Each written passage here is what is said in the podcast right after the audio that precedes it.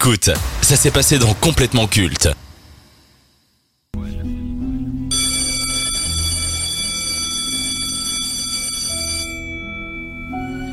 L'inspecteur David Miles, l'énigmatique Tyler Durden, le rajeunissant Benjamin Button. Au cours de sa carrière, David Fincher s'est trouvé un acteur fétiche à qui il lui a offert des rôles complexes, captivants et marquants. Charismatique, cool, sex symbole, talentueux, voici les quatre mots qui le décrivent plutôt bien. Il est considéré comme l'un des meilleurs de sa génération, une icône du 7e art, mais pas que. Un homme comptabilisant un paquet de rôles cultes et de collaborations prestigieuses dans sa carrière. S'il s'est assuré d'être qualifié de légende dans les décennies à venir, le fait d'accéder au panthéon des plus grands de ce métier devrait arriver sans souci. Depuis sa performance dans Once Upon a Time in Hollywood de Quentin Tarantino, pour lequel il a remporté l'Oscar du meilleur second rôle, l'acteur semble vouloir dévoiler une nouvelle facette de sa personnalité, à savoir un côté cool, décontracté et drôle. Il souhaite s'amuser dans ses nouveaux projets tout en offrant des prestations à la hauteur de son aura. Un acteur dépassé par le changement dans Babylone, un être dans le doute et en quête de changement dans Bullet Train, il démontre qu'il a encore des choses à nous montrer devant et derrière la caméra. À bientôt 60 ans. Eh oui, on pourrait en douter en le voyant. Comme quoi Benjamin Button n'est pas qu'un personnage de fiction. Brad Pitt est une star, un mythe qui n'a pas fini de nous surprendre et de nous faire rêver. Donc avant d'entamer le conseil de classe et de donner vos points, qu'évoque pour vous Brad Pitt Maxime? Ben, comme tu l'as très bien décrit, c'est le sex symbole de toute une génération, quelqu'un qui a su s'imposer quand il devait s'imposer, euh, et je pense tout simplement l'un des trois ou quatre acteurs les plus connus à l'heure d'aujourd'hui, euh, en tout cas pour les générations précédentes, notre génération et la génération justement d'après nous.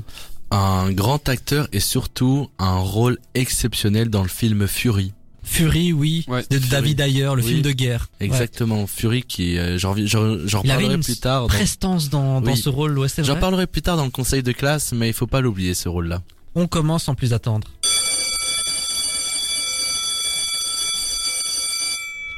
Premier critère et pas des moindres, et accrochez-vous, c'est la carrière. Il est actif depuis 1987, donc 36 ans de carrière.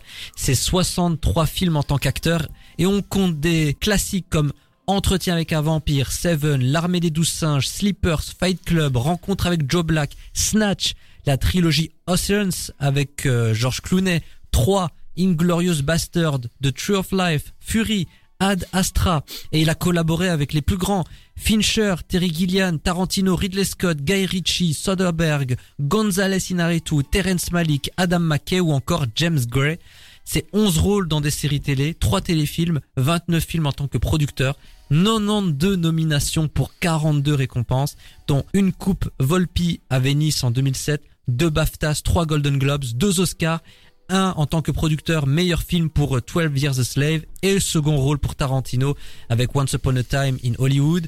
Et au box-office, à lui tout seul, il a généré plus de 6,2 milliards de dollars. Donc pour la carrière, Maxime, combien tu donnes? C'est sur 10 Oui. 20. 20. Je note. Déjà, le premier truc qui me choque, c'est qu'il a 60 ans. Ouais. Euh, Il est Aussi, fait ça pas. hein. m'a- ça mais vraiment, quand t'as dit ça, j'étais assez choqué.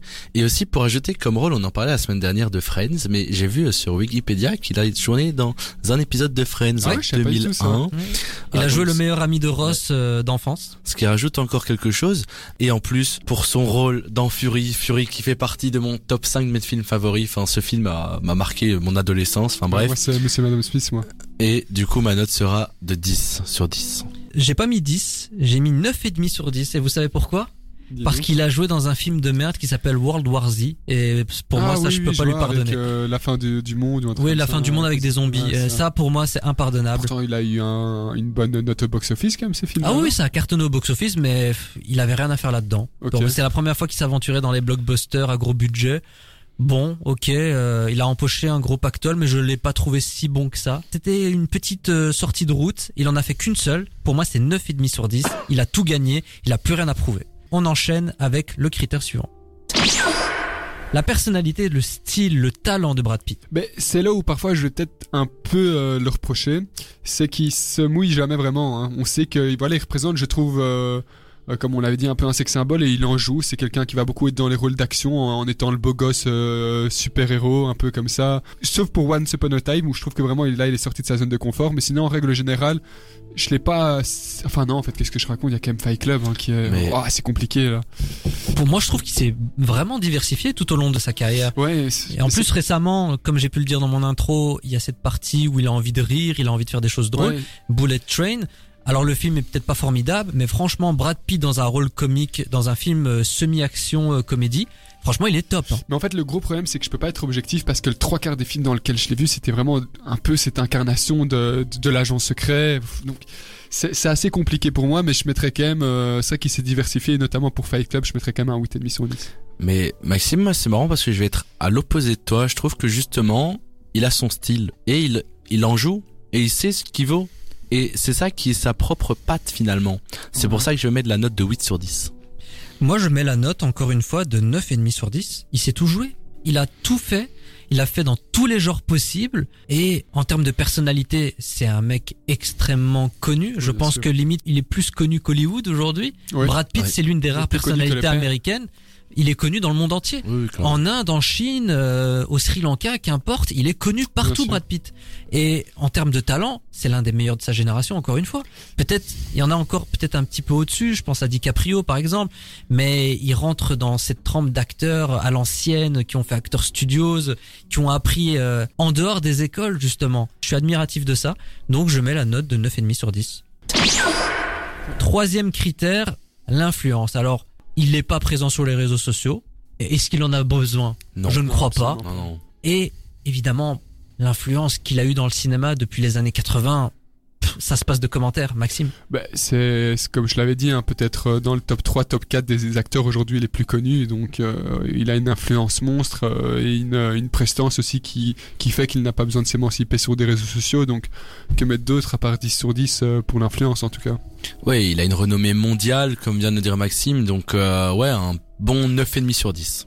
Je lui mets la note de 10 sur 10 également. Évidemment, on va se souvenir de Brad Pitt. Évidemment, il est culte.